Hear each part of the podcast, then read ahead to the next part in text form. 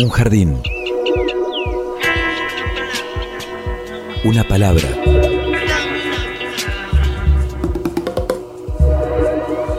Un sitio donde poder crecer en la tierra. Donde nos alcance el sol. Y donde podamos reír. Una canción que hable de nosotros, de los sueños,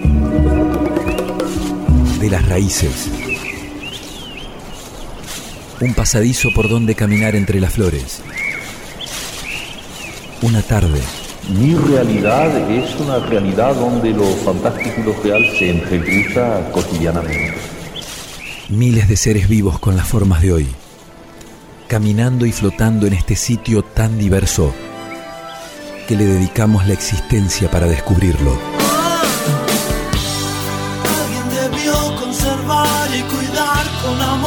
Este jardín de gente. Jardín de Gente, el programa de la Facultad de Ciencias de la Educación de la Universidad Nacional de Entre Ríos.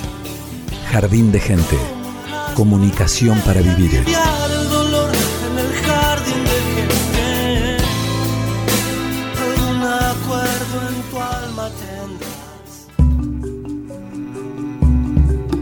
Hola a todos, bienvenidos a una nueva edición de Jardín de Gente, el programa de la Facultad de Ciencias de la Educación de la Universidad Nacional de Entre Ríos. Los saluda Evangelina Ramallo, estamos junto a Pablo Russo y gran elenco. ¿Cómo andas, Pablo?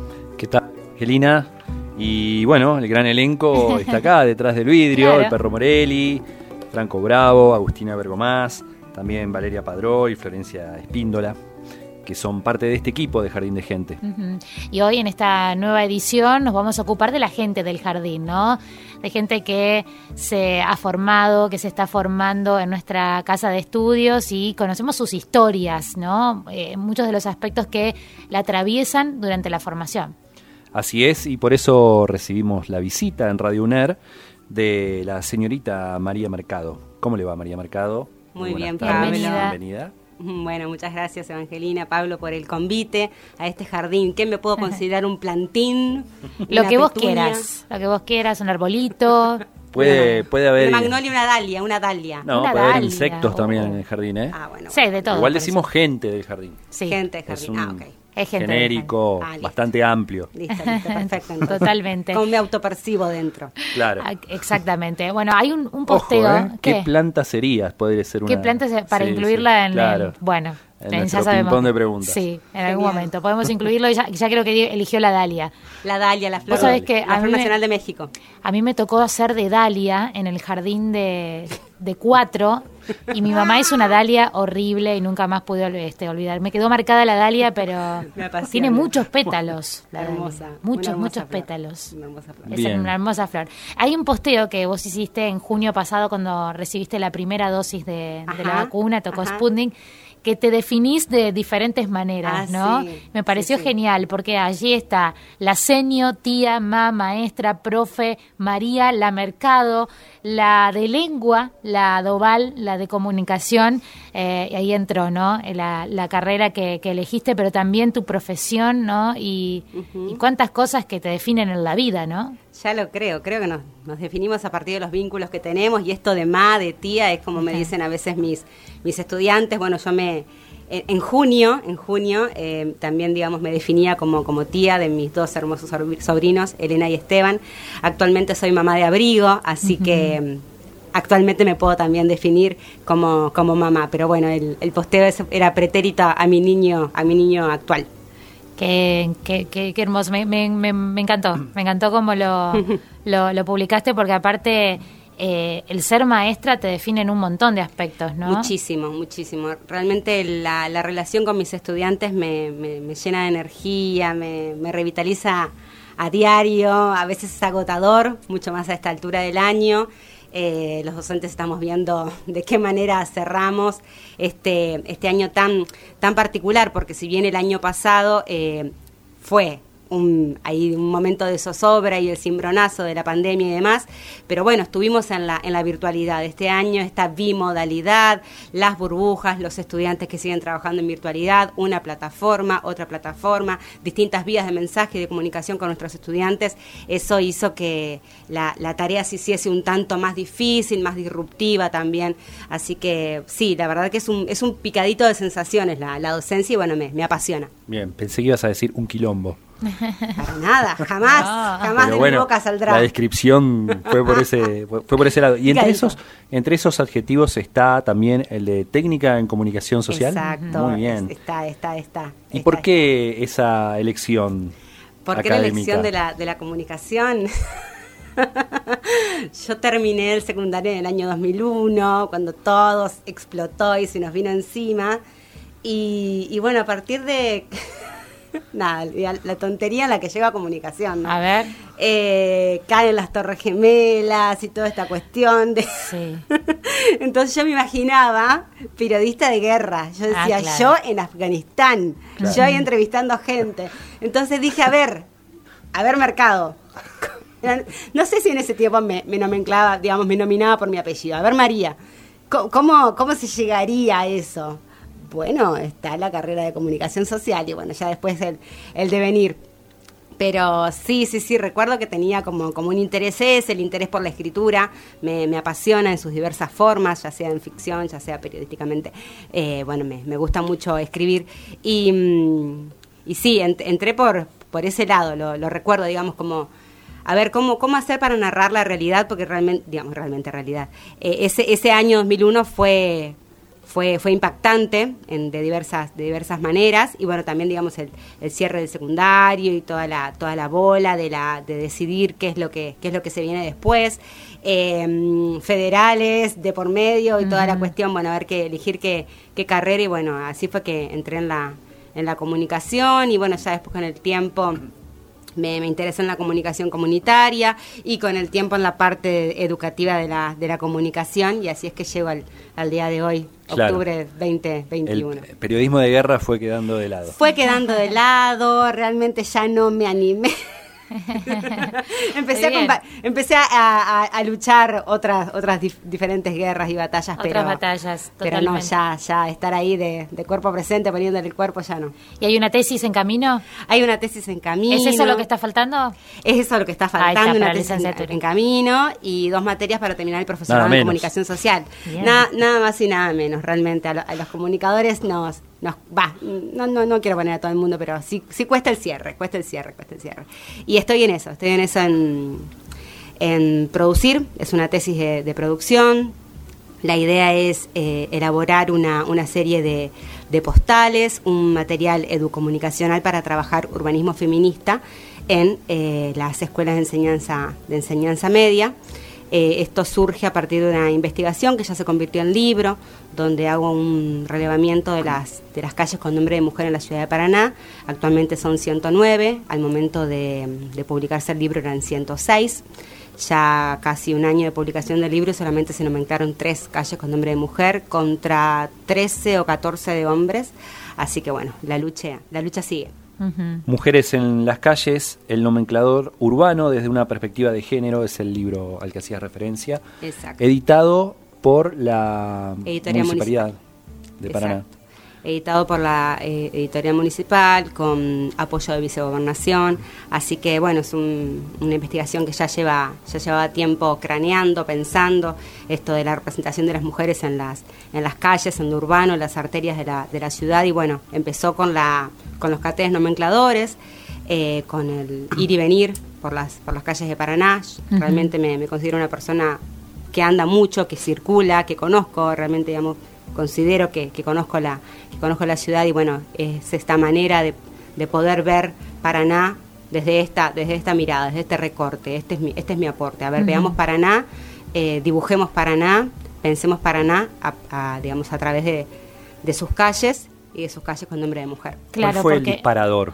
¿Hubo, ¿Hubo algún hecho puntual Eh, en ese tiempo, cuando yo empiezo a, a- a preguntarme quiénes son las mujeres que habitan la ciudad de Paraná en sus calles, eh, yo mm, trabajaba, formaba parte de un proyecto de, en ese tiempo era proyecto de voluntariado universitario, de comunicación comunitaria en cárceles y eh, una de las callecitas que está eh, alrededor de las unidades penales aquí en Paraná es Manuela Pedraza, una, una luchadora de, de fines de 1800 y bueno, ahí fue que digamos, me, me empecé a, in- a interesar, me empecé a, in- a interesar en, en quiénes serían las, las mujeres. Y no solamente cuántas calles, sino qué calles, ¿no? Te preguntas, ¿no? Que, no es- exactamente. que la mayoría están prácticamente ocultas. La mayoría están alejadas del centro, la única, la única del centro podría ser eh, Gregoria Matorras de San Martín, continuación de calle Corrientes. Bueno, no es, no es menor Gregoria Matorras porque está el está el- la, la vieja usina y, y demás, pero bueno, es una calle también cortita, son la mayoría son calles cortas. La mayoría le dice corrientes. O, La mayoría le dice Corrientes al final, O frente a la vieja usina. O a la- Exactamente, no, pero no, exactamente. no muchos la mencionan a Gregoria Matorras. No muchos la mencionan. Así que bueno, en ese, en ese interés, en esa, en esa búsqueda es que me, me sumergí y así fue que encontré a través de ordenanzas, entrevistando gente y demás, eh, conociendo quiénes son estas, estas mujeres que están en el, en el nomenclador urbano de, de Paraná y bueno, quiénes son las que se van, se van sumando afortunadamente, a cuenta gotas, pero se van sumando. Justamente sabes quiénes, eh, ¿te recordás quiénes son las, las, tres, que se sumaron? Sí, justamente el año pasado, cuando se cumple un trágico eh, nuevo aniversario de la movilización 19-20 de diciembre del año 2001, se le impone el nombre a, eh, a una parte de calle Dorrego, al interior del barrio Macarone, con el nombre de, de Eloísa Pañagua, esta chiquilla que fue asesinada, eh, digamos, cruzando el Parque Verduc eh, de un, balazo, digamos, un un Había una placa ahí también. ¿no? Había pretérito, había una placa, había una placa, ya no, ya no está más. Así que bueno, ella es una de las nombradas, es, es la que, la más jovencita del, del nomenclador. Tristemente, la más jovencita de mi libro es Romini Turaín, la otra chiquilla asesinada en las movilizaciones. Eh, ella fue, mm, estaba frente al, al Walmart y bueno, una, una calle ahí de, también de la zona de, de Avenida Francisca Arias de la Ramendi, la nombra a Romini Turaín. Otra calle es eh, mm, María, María de Lourdes Cura, la amiga de los árboles, que hace unas, hace unas semanas se le impuso el cartel nomenclador a la calle, que eso es algo, bueno, es algo a tener en cuenta. Eh, dentro de la ordenanza, el tercer punto es el elabores el cartel y erijas el cartel, digamos, identificatorio de la calle. Y hay muchas calles que todavía no tienen ese, ese cartel. Y la última en ser nombrada es Mechi Arnaudín. Ella es, era una, mm, una dirigente gremial, eh, si no me equivoco, de Agmer Nogoyá, eh, no, Agmer Gualeguay, eh, profesora de artes visuales. Así que bueno, a ella también se le digamos, hay- una calle que la, que la homenajea. Ella falleció el año pasado, si no me equivoco, y bueno, ella sería la, la, la calle número 109 de, de Mujer. Vamos a seguir conversando de esto de las calles y la nomenclatura urbana y el tema de género, eh, pero tenemos también otras secciones en este programa. Llega las dos cosas, esto de trabajar de lo que estás estudiando. Hoy Flor Ordiz nos presenta su proyecto Pretérito Perfecto. Ey, ¿vos qué haces? ¿Estudiás o trabajás? Yo, las dos cosas. En Jardín de Gente, los estudiantes de nuestra facu nos cuentan eso de trabajar de lo que estudias. Las dos cosas. Porque dicen que así Yo, las dos cosas. cuesta menos.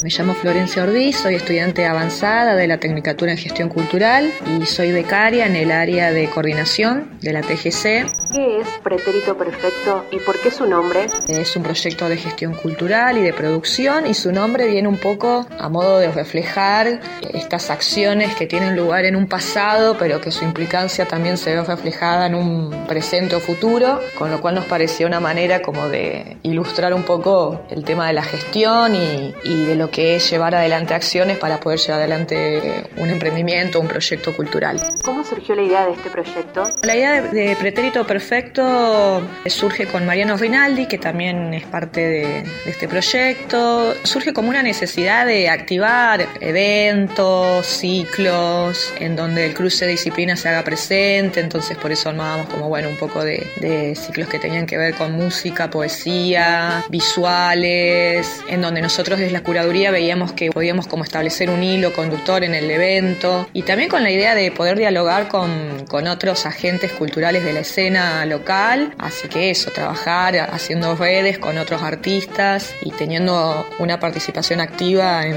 en la escena. Yo, las dos cosas. ¿Cómo está organizado el trabajo que realizan en Pretérito Perfecto? Se va organizando un poco en cuanto a las fechas que vamos organizando. También eh, organizamos las fechas de Cazadores Recolectores, que es una banda eh, de acá de Santa Fe. Entonces, bueno, también nos encargamos de la producción, un poco de la difusión. Eso también como otra parte del trabajo. Y bueno, se va organizando, vamos viendo cómo gestionar, cómo autogestionar también los proyectos que van surgiendo, cómo vamos participando. A veces son coproducciones con otras productoras. En la pandemia, por ejemplo, organizamos un ciclo que se llamó Fuera con esa corona, en la cual trabajamos en conjunto con el Pulso Errante, una productora que lleva adelante Emiliano Rafín. Y bueno, el ciclo llevó 13 ediciones y bueno, tuvo los reconocimientos de la Cámara de Diputados y del Consejo Municipal, el reconocimiento de interés cultural. ¿En qué consiste tu trabajo como becaria en el área de coordinación de la Tecnicatura en Gestión Cultural? Un poco trabajar en conjunto con el coordinador de la carrera, Román Mayorá. En eso es mantener un canal abierto de comunicación fluida con el estudiantado, la actualización del campus de la TGC, donde bueno, también hay, siempre tratamos de que esté bien activa la cuestión de convocatorias para financiamiento de proyectos, de agenda cultural y otras actividades que van surgiendo durante la cursada, armado de conversatorios, todo lo que ayude a lo que, te, como decía, mantener como un canal fluido y también de, de visibilización también de la tecnicatura para que poco a poco la propuesta tenga la mayor difusión posible. ¿Cómo evalúas la articulación de tu formación académica con el ámbito laboral en el que te desempeñas?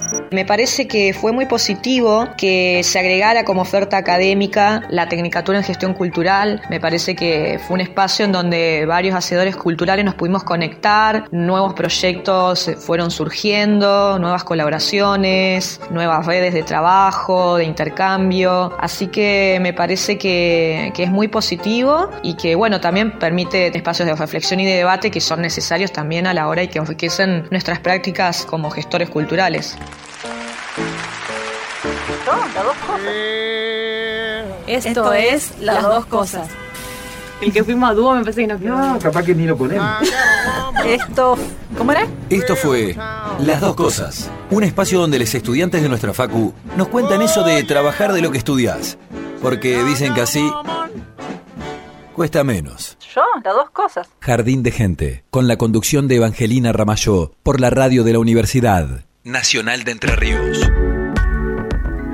Retomamos la conversación, sí. Flor con- Ordiz, eh, que integró este, este staff también de Jardín de Gente, Sí, pasa ahora con por su otras proyecto. ¿eh? de gestión cultural, Pretérito Perfecto.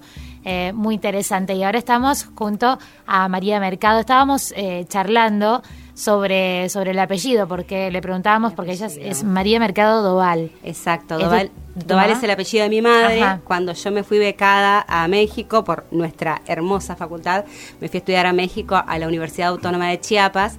Eh, el uso del doble apellido era obli- era obligatorio. Mirá. Entonces, a partir de ese momento, empiezo a usar el mercado Doval, pero en mi documentación argentina no lo tengo. Bueno, el libro vos. está firmado. El libro está apellido. firmado como María Mercado Doval, es un, como un nickname.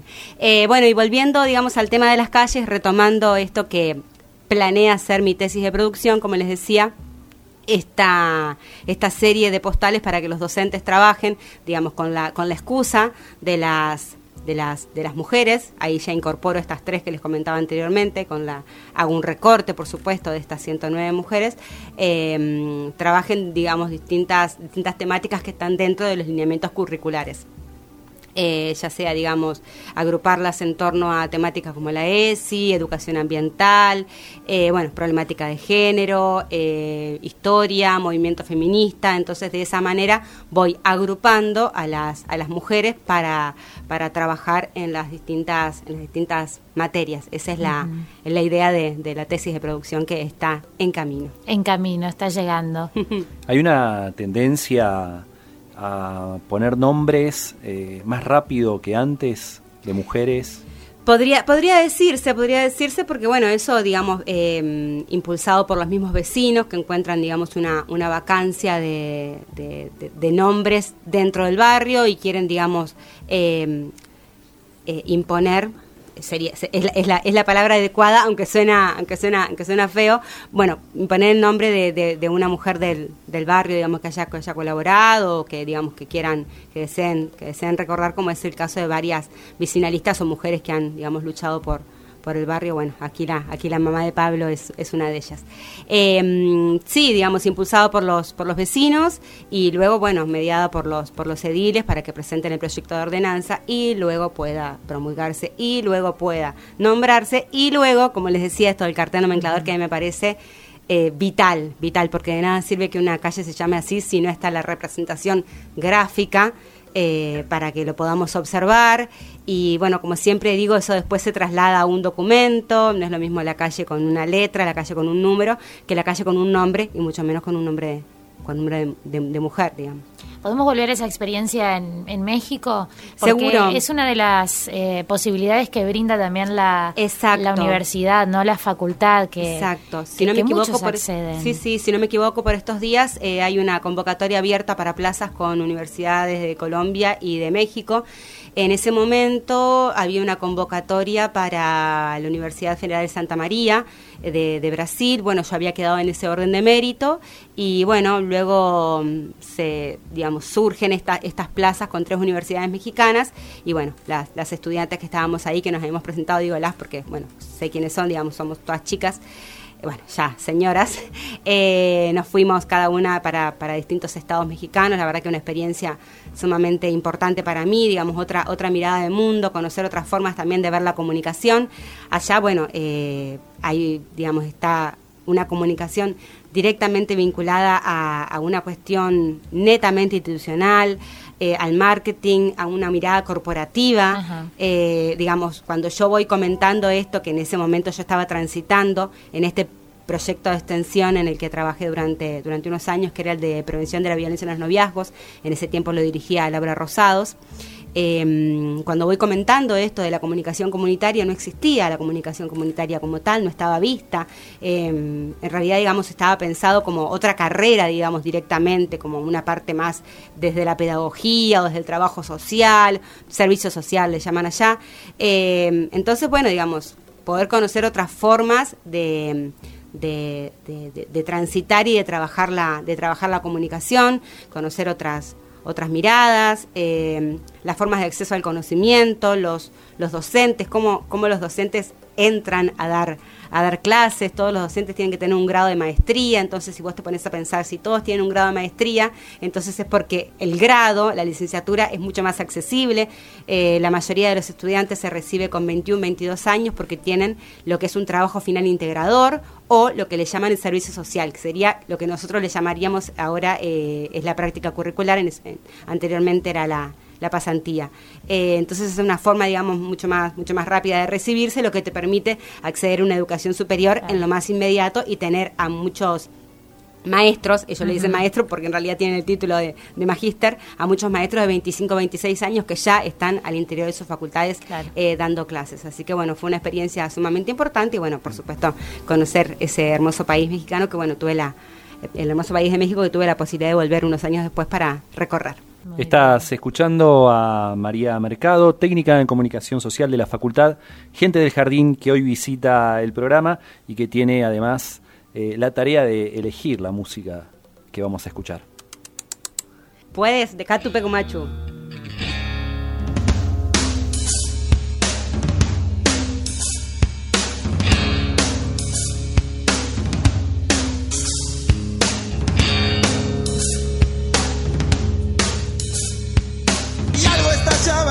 Dios y estabas vos.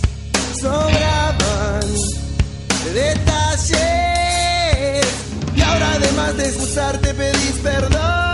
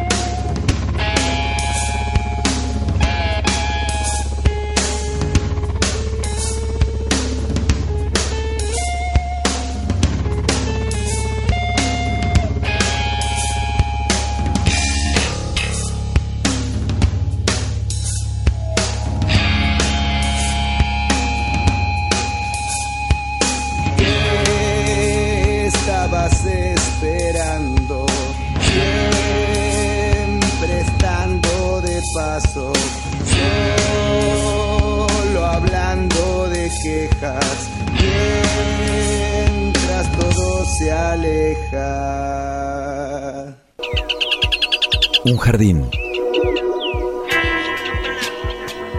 Una palabra.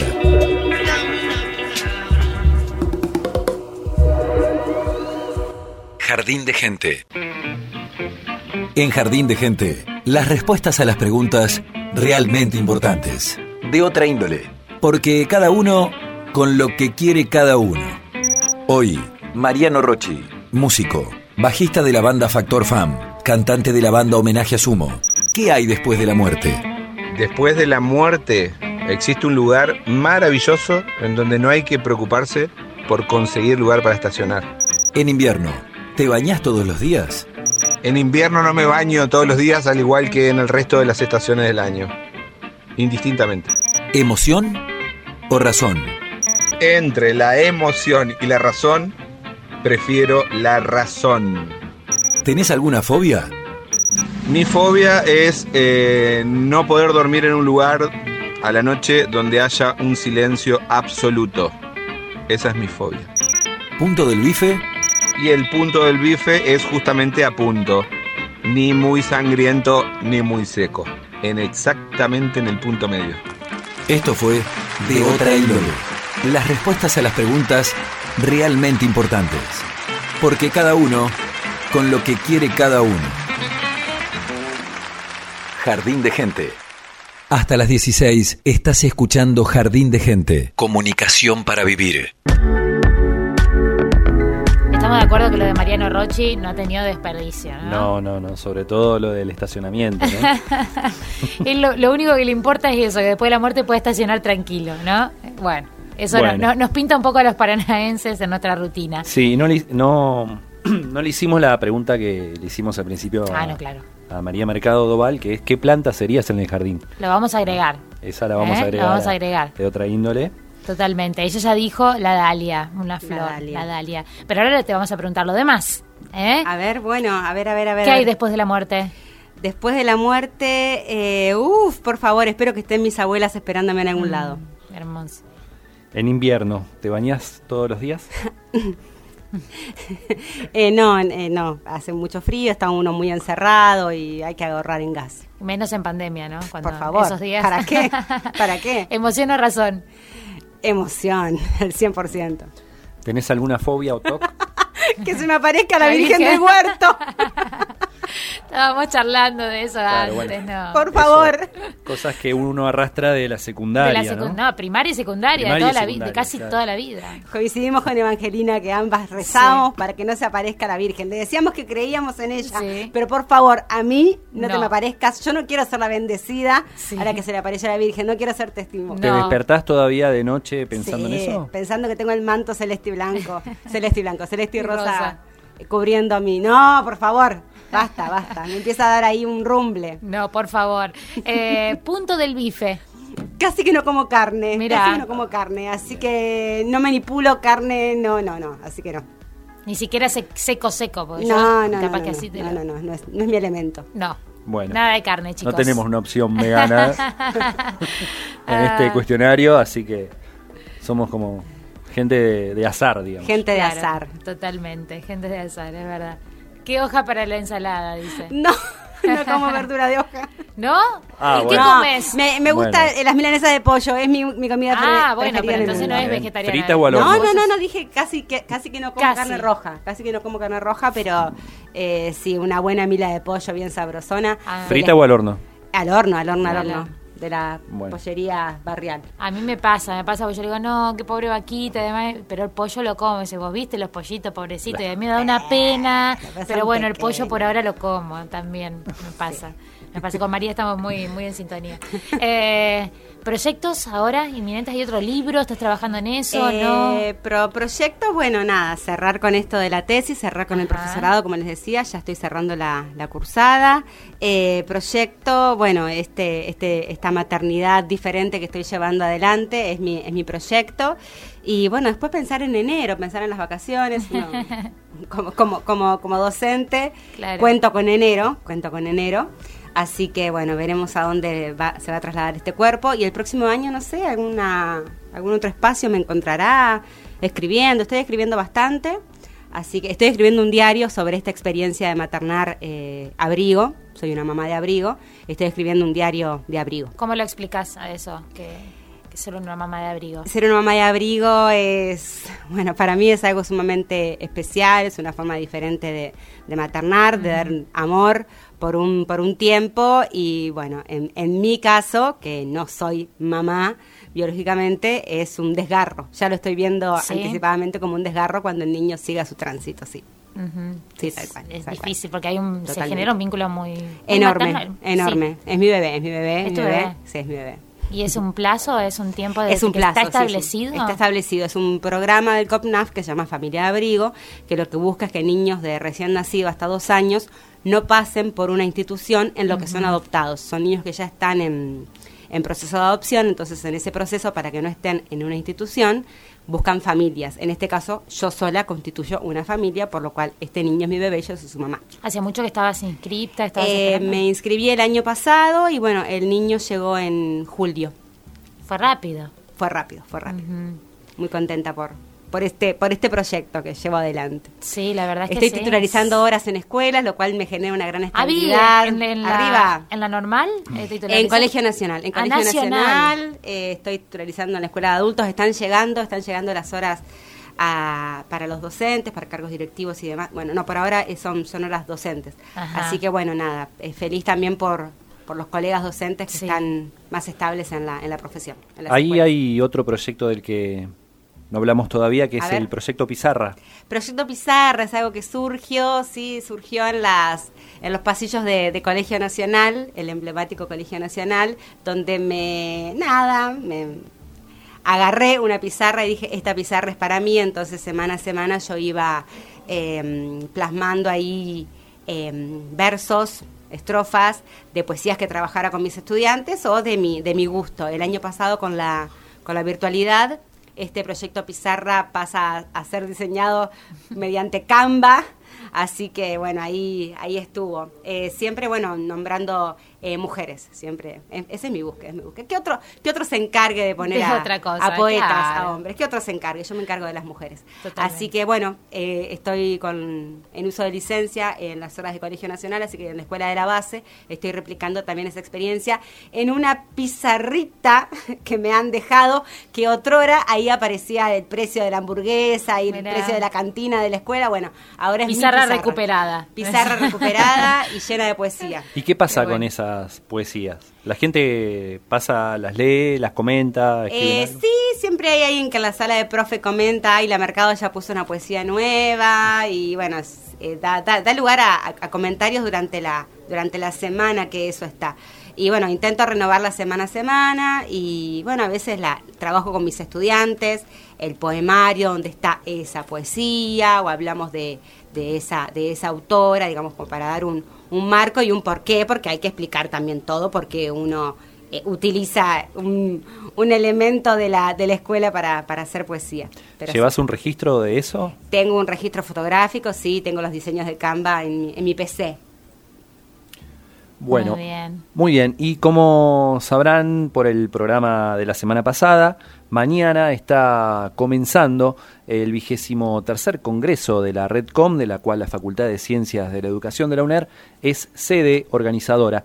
Y entre la agenda de actividades del día de mañana está previsto, entre las 14 y las 15.30, eh, el panel La entrevista periodística en profundidad, el arte del encuentro, que va a ser un panel conversatorio con Ana Cacopardo, Jorge Alperín y Oscar Bossetti. Y justamente estamos en comunicación ya con Oscar Bocete, que les damos la bienvenida a Jardín de Gente.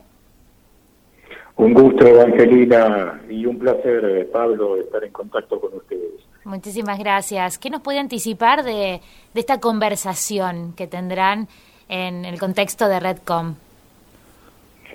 El tema de la entrevista, tanto a Ana como a Jorge, nos apasiona desde hace tiempo. En verdad, Evangelina, es la primera vez que vamos a estar eh, los tres en un panel eh, tratando estas cuestiones. Y me parece que eh, hay un elemento común, ya sea Ana Cacopardo en su actividad profesional en televisión, o Jorge, tanto hace algunos años atrás en prensa escrita o en radio, eh, los dos, los tres, y los dos más que tenemos invitados, porque no vamos a hacer tres únicamente, si, sino que se han sumado otros compañeros que ya te voy a comentar, que ya les voy a comentar. Eh, tenemos un, hilo conductor y común, eh, el interés, el apasionamiento por la entrevista, la entrevista periodística para indagar no solamente en personajes, sino también en temas que son tan necesarios para el hacer periodismo hoy por hoy. Y Oscar, ¿esto se va a abordar desde el tema distintos formatos para el mismo género? Pienso en televisión, radio, prensa gráfica.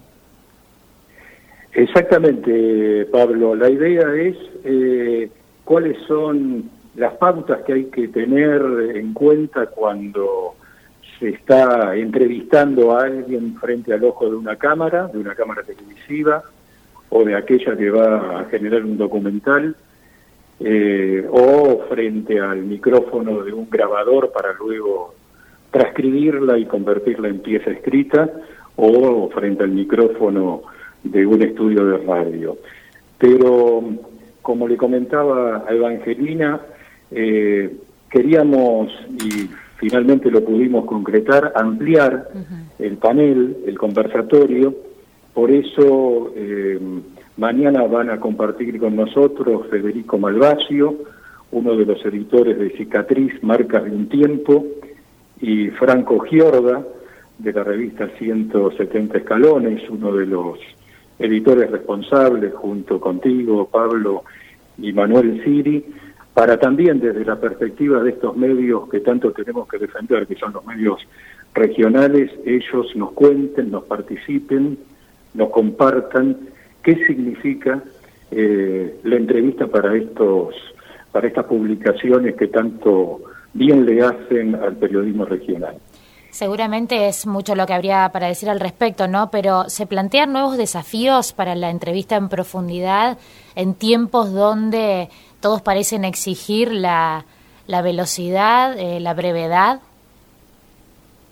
Estás poniendo en escena, Evangelina, uno de los tópicos que mañana abordaremos en estos tiempos urgentes, en estos tiempos tan líquidos, donde todo pareciera que está pautado por aquello que hace algunos años atrás denominábamos la cultura del videoclip, la entrevista en profundidad y o la entrevista de carácter o personalidad, que es otra que comparte varias características y puntos en común con la de profundidad, está a contramano de estos tiempos. Requiere un tiempo, un tiempo y un tempo, un tiempo reloj y un tempo climático en la conversación que afortunadamente algunos colegas, muchos colegas diría, no solamente en la región, en nuestro país, sino en otros lugares de América Latina, por poner un, ejemplo, la están llevando adelante con, con todos los riesgos que significa quebrar esa cultura de la urgencia que a veces es la que está tan, tan presente en estos días, ¿no? La entrevista en profundidad plantea desafíos, efectivamente, y uno de ellos es, eh, bueno, a través del recurso de la conversación, tener a la audiencia, a los lectores, a los televidentes, como cómplices de ese diálogo íntimo, personal que se hace público a través de los medios. Oscar, ¿qué, qué sentís vos de, de participar de este congreso de la Redcom? ¿Qué sensaciones te, te invaden también por el hecho de, que sea en un marco de virtualidad? El marco de virtualidad ya lo tenemos como incorporado, al igual que la sombra al cuerpo, Pablo. Estos últimos meses, a partir de marzo del año pasado, nos han eh, obligadamente a ingresar en ese mundo de las plataformas, en ese mundo de distanciamiento que no es aislamiento, sino simplemente el cuidarse el cuidarnos que la pandemia nos obligó a, bueno a practicar.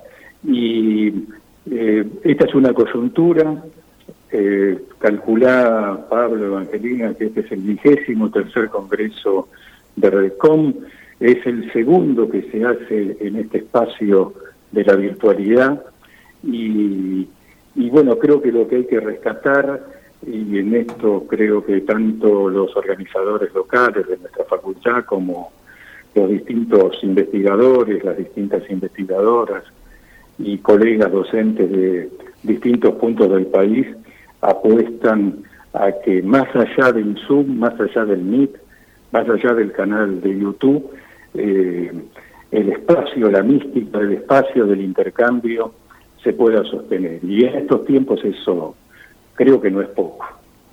Comunicación y derechos en el contexto de la pandemia, escenarios, debates y desafíos en la formación es lo que plantea este Congreso de Redcom que comienza este jueves con sede en la Facultad de Ciencias de la Educación y lo decíamos de 14 a 15.30 el jueves, la entrevista periodística en profundidad, el arte del encuentro, este conversatorio, esta conversación de la que participará Oscar Bossetti, eh, que nos hemos dado el lujo de, de tener su palabra hoy aquí en Jardín de Gente. Muchas gracias, Oscar.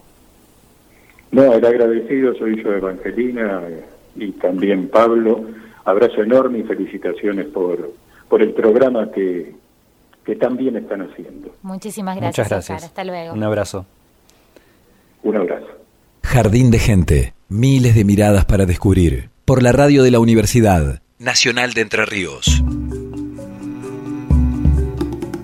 Bueno, además de este conversatorio en el que participará Oscar Bossetti, Ana Cacopardo y Jorge Alperín, eh, un rato antes, a las 12 del mediodía, estará el conversatorio con Washington Uranga, quien escucharon en el programa pasado en Jardín de Gente, eh, transmisión en vivo por YouTube. Y a las 17 y 30 será la apertura formal de este congreso, donde habrá palabras de bienvenida de las autoridades, el rector Andrés Sabela, la decana Gabriela Bergomás, el vicedecano Alejandro Ramírez, el presidente de Redcom, Diego de Charras, y un homenaje a Hugo Padovani, tesorero de Redcom y ex decano de la Facultad de Informática, Ciencias de la Comunicación y Técnicas Espaciales, Especiales de la Universidad de Morón, quien falleció el 14 de febrero del 2021. También tendrá transmisión por YouTube.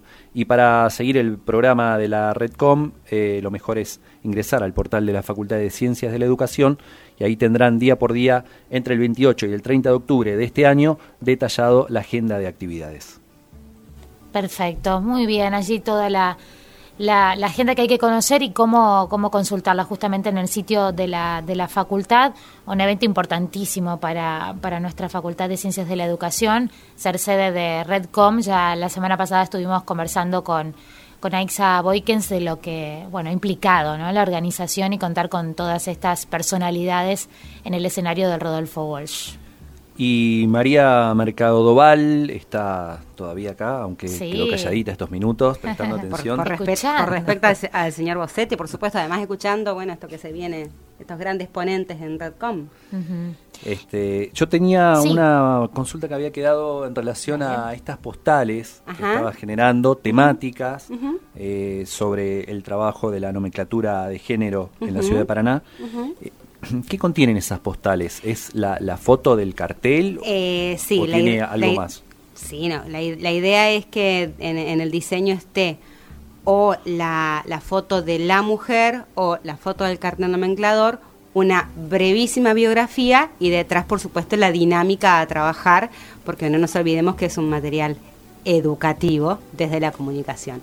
Es una dinámica a trabajar, digamos, para que los, para que los docentes puedan llevar a, a sus aulas, digamos, de esta manera portable, eh, por eso las, las postales puedan llevar a sus aulas eh, como les decía, como, como excusa el nomenclador urbano y el, género, digamos la mirada de género desde el nomenclador, eh, llevarlo a las, a las aulas y trabajar a partir de estas, estas mujeres, digamos, poder, poder despuntar ciertas, ciertas temáticas, ciertas dinámicas y ciertos, ciertas experiencias dentro de- del espacio áulico. Muy bien. Bueno, María Mercado ha pasado en este, en este contexto de gente de jardín. Vamos a seguir conociendo en lo que queda de este año de, de las diferentes carreras que componen a la Facultad de Ciencias de la Educación. ¿Se disfruta? ¿Está bueno venir, María? Me encanta, me Ah, siento bueno. una Dalia poderosa. la Dalia poderosa del jardín. Ya. Totalmente. La Dalia, la Dalia la conociste cuando estuviste en el intercambio en, en La Chiapas? Dalia la conocí exactamente en el año 2009 cuando me fui becada y ya me quedó como un- una, una flor. No sos de tatuarte, caracteriza. ¿no? Si no te tatuarías la Dalia. No, no, no, mi- ya me tatuaría una, una Dalia, pero no, no, no, no tengo, no tengo tatuajes, pero sí, sí, de, de- de ahí viene. Bueno, sumamente agradecida, Angelina Bueno. Pablo, realmente un gusto, este espacio, este jardín está muy nutrido, muy nutrido. Sí, tenemos un gran equipo. Además, Pablo, si querés recordarlo antes de despedirnos, porque ella va a elegir la canción, ¿no? De cierre. Exactamente, Sí. la segunda canción de- Claro. de, este jardín de gente va por cuenta de, de María. Mientras tanto, comento que Franco Bravo estuvo en los controles, en la puesta al aire, como cada miércoles. Agustina Bergomás en la producción general, coordinada por el Perro Morelli, Evangelina Ramallo, Pablo Russo, también Valeria Padró y Florencia Espíndola, formamos parte de este jardín de gente. Por supuesto. ¿Estamos ok? Estamos ok, claramente. Bueno, ¿por qué este tema y por qué este intérprete, este músico? Gabo Ferro, quien nos dejó el año pasado costurero y carpintero. Hermoso, hermoso tema. Por eso nos despedimos. Hasta la semana que viene. Nos reencontramos. carpintero, un hombre poderoso de mirada serena,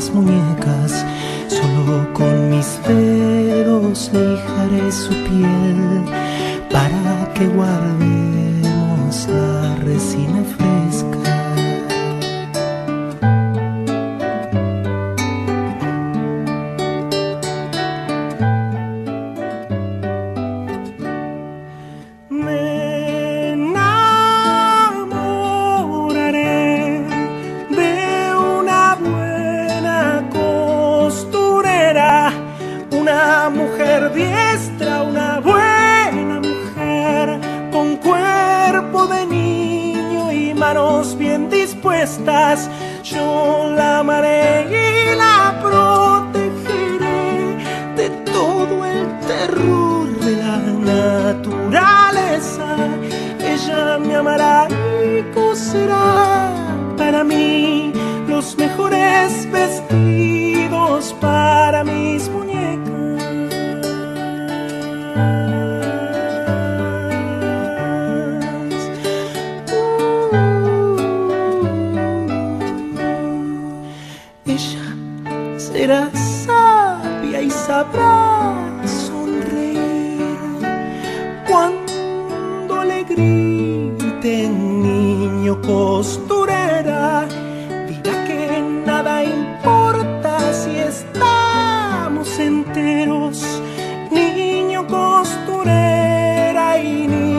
Carpintero.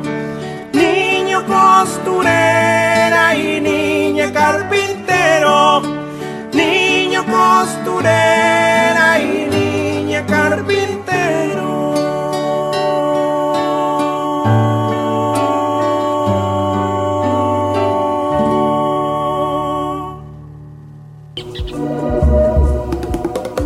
Una canción que hable de nosotros,